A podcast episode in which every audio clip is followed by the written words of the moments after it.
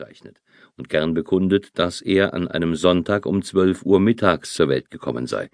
Schon von der Geburtsstunde an empfand er sein Leben als gesegnet. Der Planetenstand war günstig, wie Adepten der Astrologie mir später oft versicherten, indem sie mir aufgrund meines Horoskops ein langes und glückliches Leben sowie einen sanften Tod verhießen. Die Umstände für eine glückliche Kindheit könnten auch kaum besser sein. Den Kindern mangelt es an nichts. Die Familie ist eine der angesehensten der Stadt. Der Vater Thomas Johann Heinrich Mann ist Konsul und Senator. Er führt das traditionsreiche Familienunternehmen, eine Getreideimport- und Exportfirma mit Geist und Geschick. Die Geschäfte florieren, so gut, dass die Familie ein neues Haus im bürgerlichen Prunkstil baut. Unter anderem hat es einen Ballsaal, einen Salon und ein Erkerzimmer mit Bechsteinflügel. Der junge Thomas liebt und verehrt seinen Vater mit furchtsamer Zärtlichkeit und bewundert seine Würde und Gescheitheit, seinen Ehrgeiz und Fleiß, seine persönliche und geistige Eleganz. Obwohl Geschäftsmann interessiert sich der Vater nicht nur für ökonomische Belange. Er gilt als Mann von Welt, liest französische Romane.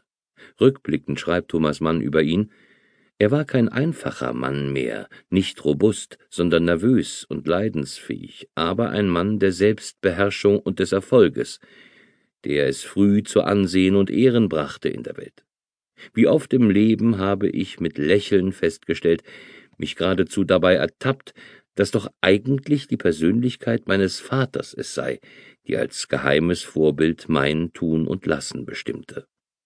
Und immer hab ich's bedauert, dass ich ihm zu seinen Lebzeiten so wenig Hoffnung machen konnte, es möchte aus mir in der Welt noch irgendetwas Ansehnliches werden.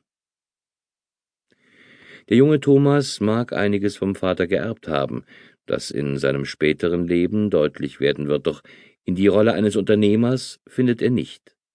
Er ist ein verträumtes Kind, das nicht nur nichts verstand von Getreideimport und Export, sondern auch nichts davon verstehen wollte. Viel lieber spielt er auf der Geige, überhaupt ist er sehr musisch veranlagt, ein Erbteil seiner Mutter Julia, die ihm besonders viel bedeutet. In die deutsch-patrizische Familie bringt sie als gebürtige Brasilianerin ein exotisches Element.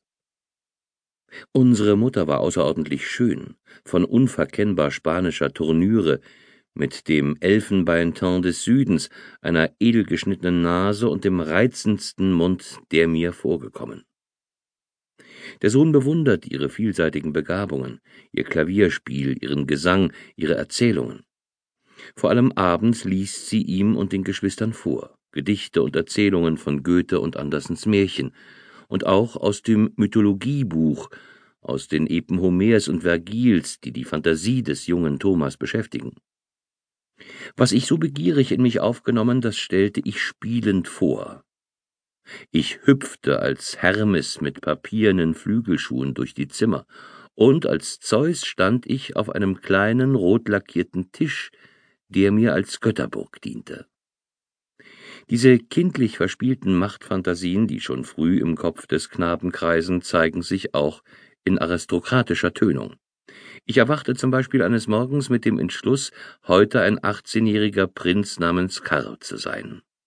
Ich kleidete mich in eine gewisse liebenswürdige Hoheit und ging umher, stolz und glücklich mit dem Geheimnis meiner Würde. Zu den Lieblingsspielen des Jungen gehört auch die Beschäftigung mit dem Puppentheater. Später schreibt er kleine Theaterstücke, die er im Familienkreis mit den Geschwistern aufführt. Die Schule dagegen verabscheut er. Thomas ist ein miserabler Schüler und sträubt sich gegen die Abrichtungsmethoden der preußischen Lehranstalt, da sie seinem Bedürfnis nach viel freier Zeit für Müßiggang und stille Lektüre zuwiderlaufen. Als der Vater im Herbst 1891 an einer Blutvergiftung stirbt, ist dies für den Sohn eine einschneidende Erfahrung. Der damals 16-Jährige ist in der Todesstunde anwesend und erlebt zum ersten Mal das Sterben eines Nächsten.